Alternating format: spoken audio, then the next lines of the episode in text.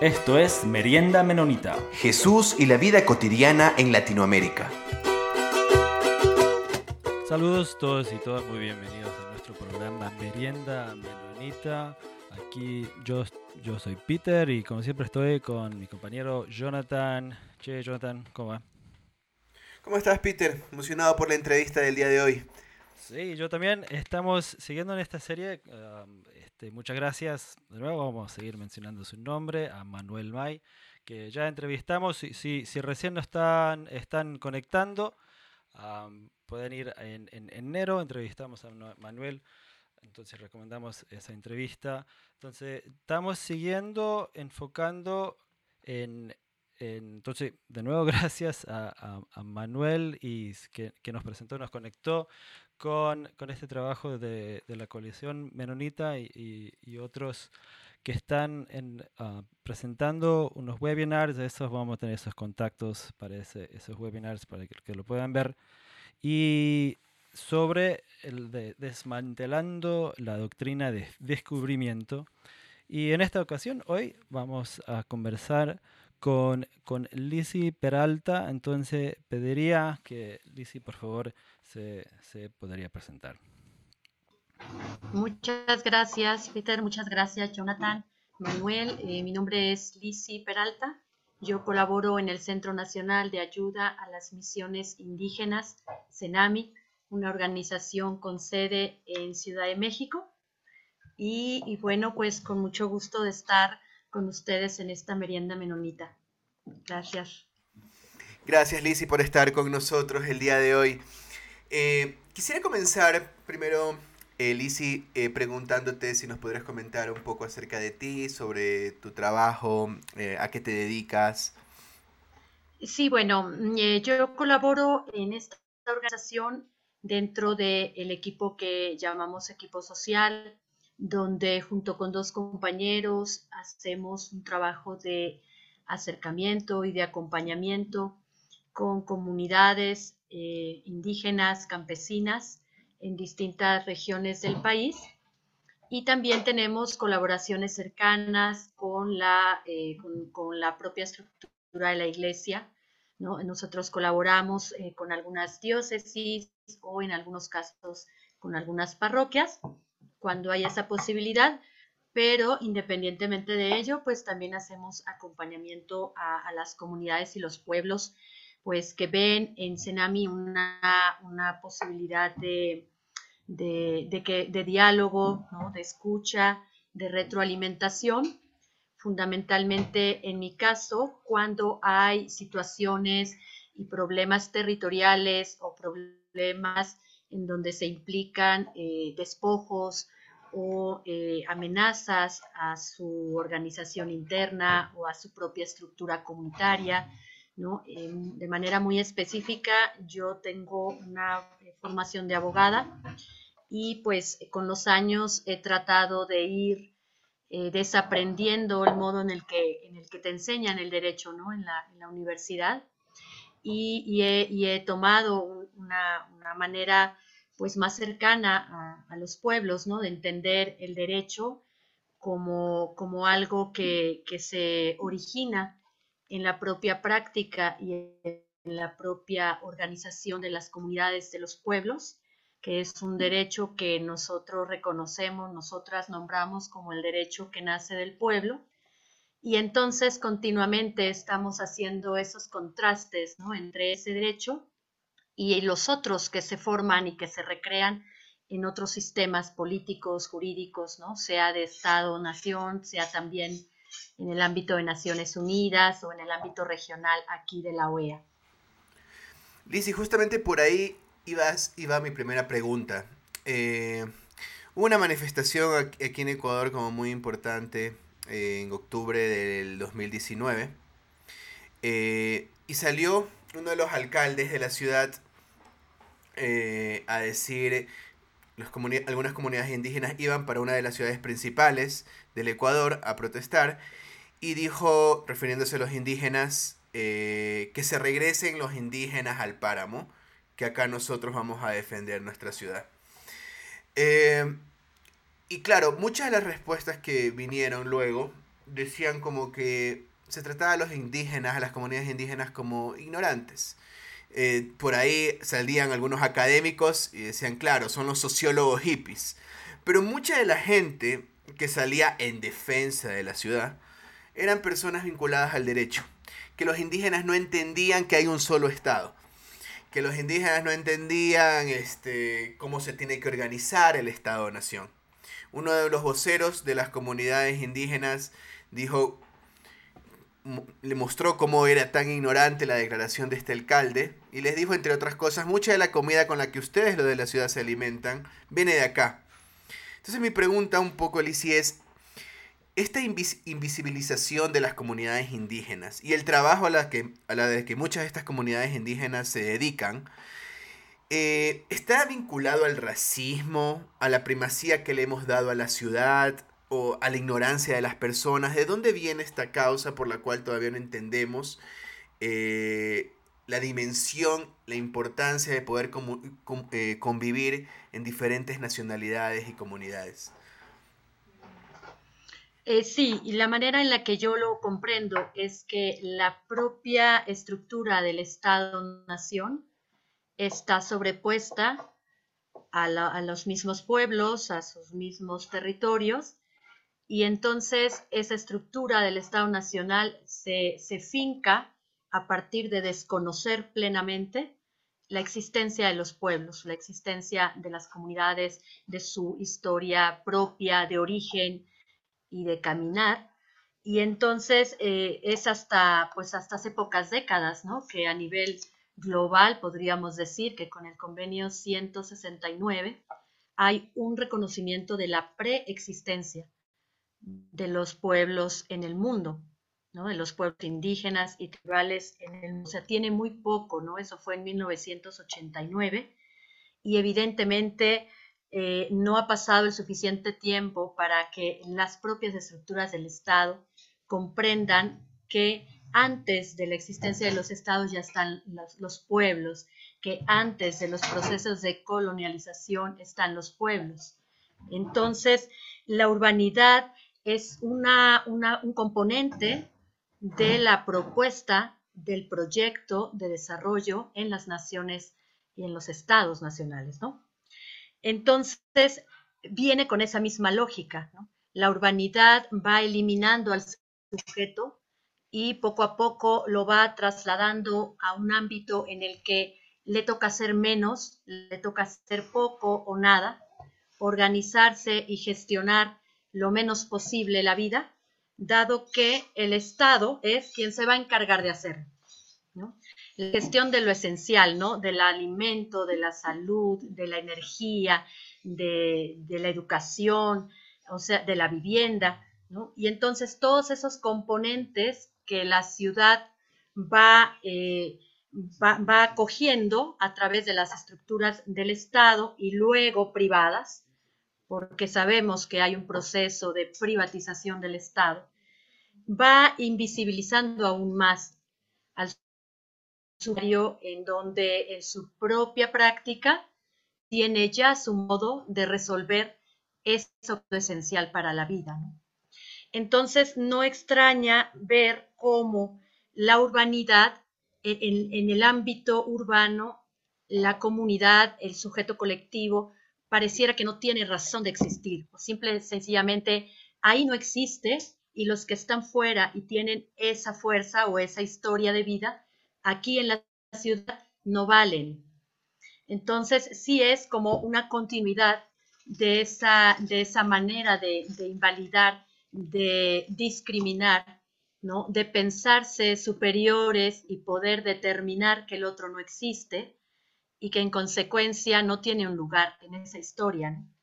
Sin embargo, los estados nacionales están fundados en los propios pueblos y creo que cada vez más está el reconocimiento a nivel constitucional en prácticamente todas las naciones donde existen pueblos indígenas y tribales de decir, pues esta nación está fundada originariamente en estos pueblos, ¿no? Y lo que ahora falta desarrollar ampliamente, pues es que esa palabra y ese reconocimiento se vuelva una realidad. cómo coexisten ¿no? un pueblo que tiene una historia anterior al Estado, que es un sujeto político también, con un Estado nacional que tiene 200 años, 300 años, ¿no? y, que, y que tiene su propia dinámica, su propia lógica. ¿no? Y creo que en ese principio de coexistencia están las luchas de los pueblos, ¿no? Poder ser parte de un Estado nacional que no los desaparezca. O bien hacer algo para poder seguir existiendo, ¿no? Sea dentro del Estado o al margen del Estado. Es lo que podría yo comentar en principio. Sí, muchas gracias, Lizzie.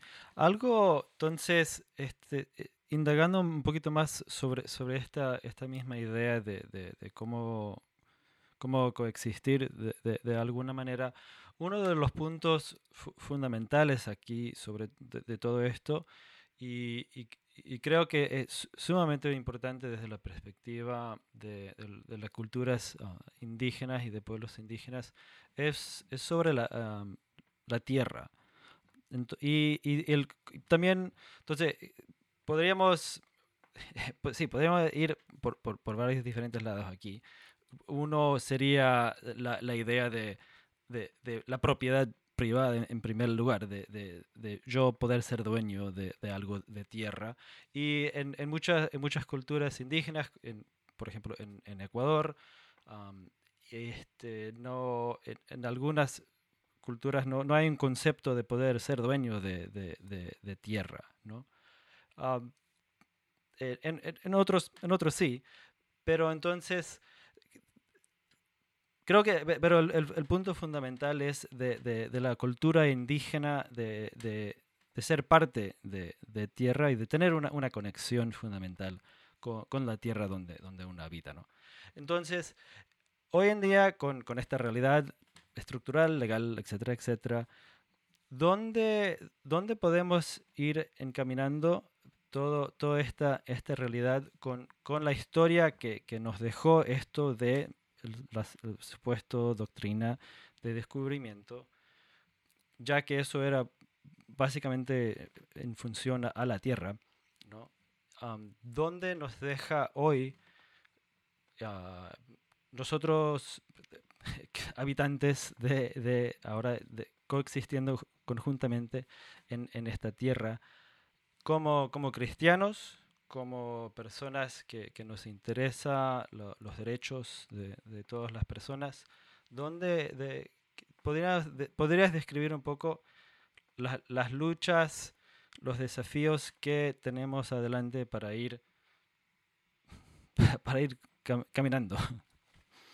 Sí, sí, es muy, muy interesante esta pregunta que, que, que hacen porque eh, yo entiendo, ¿no? Eh, que las comunidades, bueno, los pueblos habitantes primeros, no se miraban a sí mismos como dueños por su propia manera de entender su, relación con, la tierra, ¿no? Eh, para, los pueblos, pues la tierra tiene un significado de, igual, ¿no? Incluso de madre, ¿no? O sea, de la tierra venimos y a la tierra vamos a volver, por lo tanto no es nuestra, en todo caso, dicen los pueblos, nosotros somos de la tierra.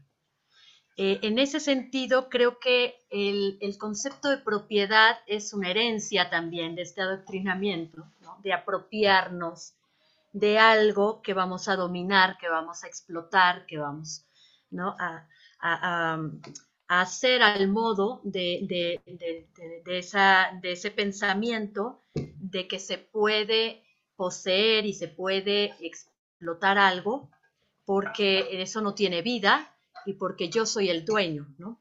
Entonces creo que partiendo de ahí, desde lo que yo he comprendido y con los propios relatos que levantan los primeros evangelizadores aquí, al menos en lo que yo he podido leer, no hablan de haber encontrado en el pensamiento de esos pueblos la idea de ser dueños, lo que sí relatan es que cuando ellos llegan aquí, los pueblos viven en paz, los pueblos trabajan la tierra con la familia, los pueblos viven en comunidad, eso es lo que relatan, ¿no? La idea de propiedad tiene que ver con esa misma eh, herencia eh, de la doctrina de, bueno, del, derecho romano. Entonces, eh, creo que sí estamos en un desafío muy grande porque desafortunadamente las, las normas en el Estado, aquí en México, lo que hicieron fue establecer tres modos de propiedad. La propiedad eh, del Estado, ¿no? propiamente los establecimientos o los, los bienes inmuebles eh, que ocupan la administración pública del Estado. Y luego está la propiedad privada. La primera es la propiedad pública, luego está la propiedad privada, que, es, que puede ser pequeña propiedad o, grandes, ¿no? grandes extensiones de tierra. Y luego está la propiedad social, que fue lo que surgió con la Revolución Mexicana. ¿no? Tras el proceso de despojo después de la colonización y luego con los grandes terratenientes en los tiempos de, ya del Estado mexicano, ¿no? Hablamos de 1900, ¿no? Eh, eh, bueno, en ese momento cuando surgió el proceso revolucionario, la lucha revolucionaria, lo que buscaron fue recuperar las tierras y el modo en que lo hicieron fue como dueños a partir de este régimen de propiedad social, como bienes comunales o como ejidos, como comunidades agrarias o como ejidos, que entiendo que es una, un, sistema sui generis muy especial de propiedad de la tierra a nivel global, o sea, no es algo generalizado, ¿no? Y entonces los bienes comunales se distinguen de los ejidos por la única razón en que en los bienes comunales fueron los pueblos que lograron decirle al Estado mexicano, yo siempre he estado aquí, y de hecho aquí tengo un documento de la corona, un título primordial, y por lo tanto el Estado a los bienes comunales lo que hizo fue devolverles lo que era suyo. O sea, reconoció una propiedad anterior de cierta manera. Y esa es una discusión que está hoy muy vigente, ¿no? En cambio, en los ejidos, es decir, los que no tenían posesión de tierra o no tenían documentos para comprobar ese, esa, esa posesión ancestral, entonces les dotaron o les dieron tierra. Son como nuevas creaciones, como sujetos nuevos, ¿no? Entonces hay una, hay una discusión muy interesante porque posesión no es lo mismo que propiedad jurídicamente hablando, ¿no? Sin embargo, la posesión te da derechos de propiedad.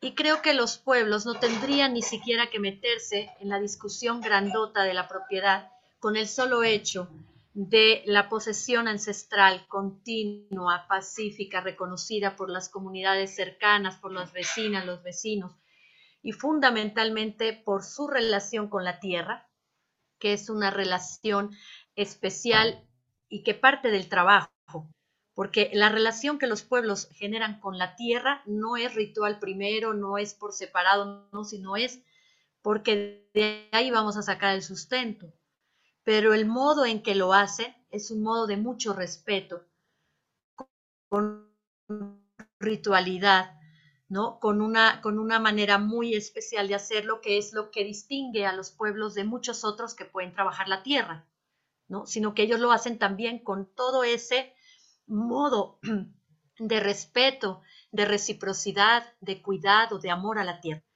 Y, yo lo que, lo que pienso al, escuchar a tantas comunidades en esas encrucijadas jurídicas es que la posesión es suficiente para pelear derechos indígenas, digamos, derechos ancestrales, derechos territoriales, ¿no? Derechos que son imprescriptibles, inembargables, inalienables, es decir, que aunque pase el tiempo, que aunque se creen las normas que se creen, sobre esas tierras no se pierden los derechos originarios.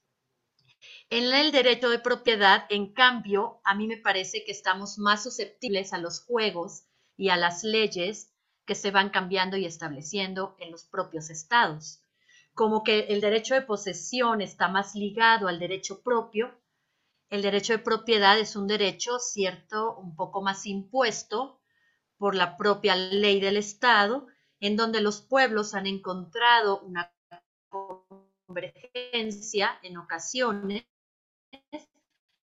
pero en otras, el mismo hecho de ser ejado, la propia destrucción del pueblo, porque se rigen por normas distintas a las comunitarias, ¿no? Se rigen por normas del Estado que van implicando siempre un proceso de desprotección, de, privatización de la tierra, todo el tiempo amenazados, ¿no? Con, que cambien estas reglas de, de esas leyes. Entonces, pues por eso creo que es muy interesante la pregunta porque me parece que ellos no tienen esa esencia de mirar a la tierra como propiedad, sino como mirar a la tierra como con quien hacen la vida y cambia completamente el sentido que ellos, que ellos tienen en relación. Sin embargo, hablan de propiedad porque se enfrentan a un montón de amenazas y de despojos y las leyes les van permitiendo esos recovecos pues para poder ejercer su defensa y para poder defender pues sus derechos ancestrales. Gracias, Lizzie. Y entonces, para, para continuar un poco este, sobre, sobre esta, esta realidad que, que, enfrentan tantos pueblos um, originarios en, diferentes partes del, del mundo, en, en, su trabajo actual, uh, ¿nos podría comentar un poco, uh, no sé si, si, desde esta, esta, fundación donde, donde está trabajando o, o, quizás si podría ampliar un poquito más, sobre dónde se, se encuentra la, la, entiendo que, no, no, puede hablar por toda la Iglesia Católica, pero ¿dónde se encuentra la, el, ambiente de la Iglesia donde, usted está desenvolviéndose ahorita en, frente y respondiendo a, a esta realidad de, de, esta supuesta doctrina de descubrimiento? Eh, sí, bueno, el, el CENAMI, donde yo colaboro, es una organización que de hecho nació en la, en la propia estructura oficial de la iglesia, ¿no? En los años 60. Ya por ahí en los años 70, 70 y algo, eh, se, se, vuelve un organismo no gubernamental que sigue colaborando con distintos procesos pastorales, ¿no? Que, se mueven y que caminan a nivel nacional y que están ligados con esos caminos pastorales a nivel mundial, ¿no? Definitivamente yo lo que percibo, bueno, e, en, esta organización nosotros acompañamos a comunidades que están eh, fundamentalmente reconstituyéndose como sujetos políticos, culturales, económicos, desde su autoctonía religiosa, desde su autoctonía ecológica y por, lo, por consiguiente desde su propio derecho. Entonces, apelamos mucho a esa capacidad que tienen las comunidades de recrearse, de reconfigurarse y de su dinamismo comunitario para poder seguir existiendo a pesar de todo de, todo de pronto tenerlo en contra, ¿no? Y la iglesia pienso que frente a movimientos de, eh, de liberación que se han gestado en Latinoamérica y en otros lugares del mundo, ¿no? que, parten de esa, de, esa, fe cristiana, pienso que en algún tiempo ha, detenido ese, ese, impulso de liberación. A la propia estructura oficial se ve amenazada y no es de admirarse, ¿no? Porque el pacto histórico, digamos, entre la Iglesia imperial, ¿no? Y entre los poderes monárquicos ahora del Estado, ¿no? O sea, esos grandes pactos permanecen. Al día de hoy, con el Papa Francisco, eh, en nuestro caso, pues vimos un, impulso distinto, ¿no? Vimos un impulso al menos de escucharlos, escuchar a los pueblos, ¿no? ese llamado a la sinodalidad a nosotros nos ayudó a, sentir convergencia, ¿no? Con esa iglesia, estructura, porque nosotras eh, eh, en Senami pues fundamentalmente eso usamos como instrumento de trabajo, la escucha y cómo eh, con esa palabra uno reelabora algo para devolver a la comunidad, ¿no? Cuando se trata, por ejemplo, en mi caso, de una cuestión jurídica, ¿no?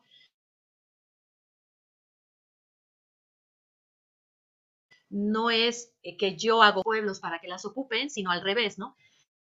Las comunidades hablan de su propia práctica y en su propia práctica descubrimos, ahora sí está bien dicho, descubrimos las normas del pueblo. en su manera de trabajar la tierra, descubrimos un montón de normas que si las escribiéramos sería como el código, por decir, el código comunitario agrícola, ¿no? Porque ahí ellos establecen lo que hacen, lo que no pueden hacer, lo que está permitido, lo que nunca harían, lo que no hay que dejar de hacer, ¿no? Entonces, de cierta manera, eh, pensamos que, esa escucha que se hace con las comunidades y, esa devolución converge ahora con este principio de sinodalidad que, al, que, al que nos invita el Papa Francisco en el caso pues, de las comunidades cristianas, ¿no? que colaboramos con esa misma intención. Pero definitivamente vemos muchas regresiones. O sea, aquí hay procesos históricos. Eh, eh, México, puedo hablar, ¿no? En México, yo estoy ahora en la Tarahumara y pues en la Tarahumara es un proceso histórico, ¿no? De, lucha desde, desde la teología india, desde el reconocimiento de la propia religiosidad de los pueblos eh, Rarámuri, Ódame, ¿no? Pueblos indígenas de esta región pero no siempre han sido reconocidos, no siempre han sido escuchados, ¿no? Y, de pronto fueron acallados, ¿no? Fueron procesos que fueron también detenidos, ¿no? Eh, desafortunadamente, el cambio de los propios obispos o de determinados eh, agentes de pastoral que estaban caminando con los pueblos, pues también determina un poco esa posibilidad, ¿no? De que la iglesia sea pueblo, digamos, ¿no? Entonces creo que ahorita el, gran desafío es cómo, cómo, ver en el mismo pueblo la iglesia, ¿no? No, no cómo en la iglesia el pueblo encuentre su lugar, sino más bien la iglesia se haga pueblo y en ese caminar pues volvernos a encontrar, ¿no? Volvernos a encontrar, o estar, vivir en la comunidad, hacer lo que la comunidad, ¿no? Sentir lo que la comunidad y, descubrir en eso pues su vivencia de Dios, ¿no? Entonces creo que es lo que yo podría ahora compartir. Lizzie, y ahora que mencionaste al Papa, eh, bueno, eh, es, en el Laudato Si eh, una encíclica muy esperanzadora, digamos, sobre lo que propone ahí, que me parece que hace sintonía con muchas de las demandas que, de ciertos sectores progresistas de la Iglesia Católica, que vienen diciendo que es un problema del sistema. Y el Papa Francisco lo menciona eh, muy claramente ahí, que él dice, no hay dos crisis separadas, por un lado una ambiental y por otro lado otra social, hay que hablar de, hay que solucionar esto de manera íntegra, eh, ¿no verdad? Pero me pregunto, ¿tú crees que esto tiene que ver con un problema más entre conservadores y versus liberales, conservadores versus progresistas, progresistas dentro de la Iglesia Católica?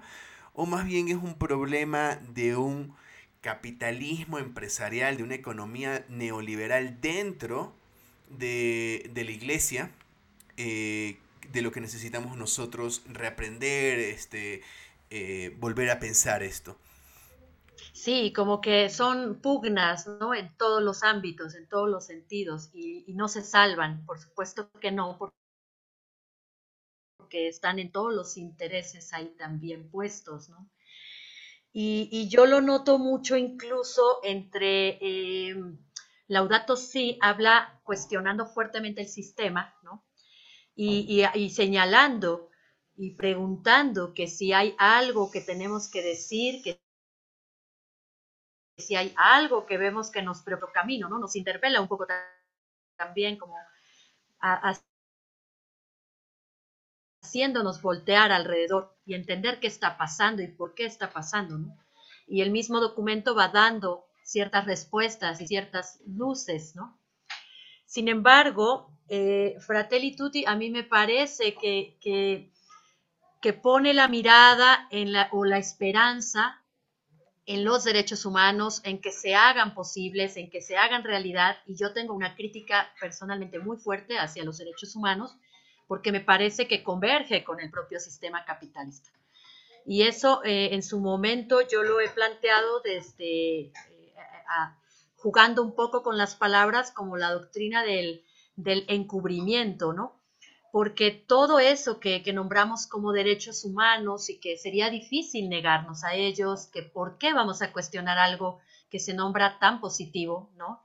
Finalmente, todos son derechos en donde el sujeto cada vez es menos sujeto en donde prácticamente son derechos de acceso, ¿no? En donde otros van a hacer por ti y tú estés en el campo o en la ciudad, entre menos te organices, entre menos estés en relación con el otro, con la otra, mejor. Eso sí, ponte a trabajar porque para todos los derechos vas a necesitar dinero, para tener agua, para tener comida, para tener salud, ¿no? Porque además todos los sistemas, digamos, de, de derechos, pues están privatizados o se están en un proceso franco de privatización, ¿no?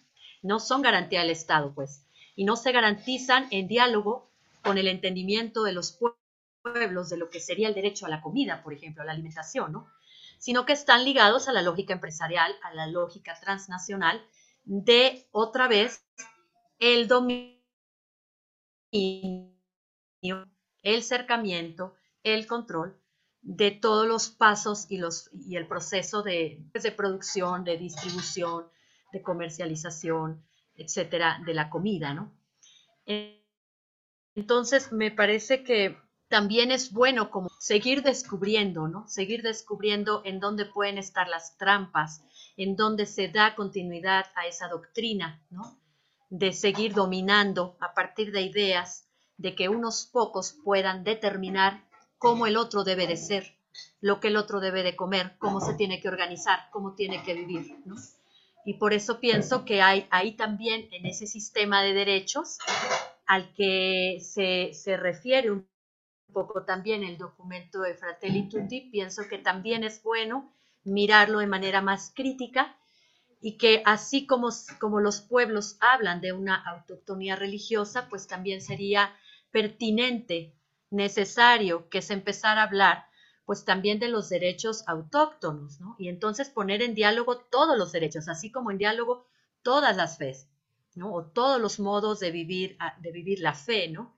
Para que entonces puedan surgir nuevas palabras y podamos pensar que la coexistencia tendría futuro. Y, Lizzie, y para ir cerrando, eh, me acuerdo haber leído hace mucho tiempo esta idea de que somos nosotros lo que comemos eh, y cómo una, el, primer colonialismo, digamos, fue un poco de decirnos qué cosas tenemos que comer y qué cosas no tenemos que comer porque eh, no, no, no conjugaba bien con la economía que se quería gestar desde un colonialismo.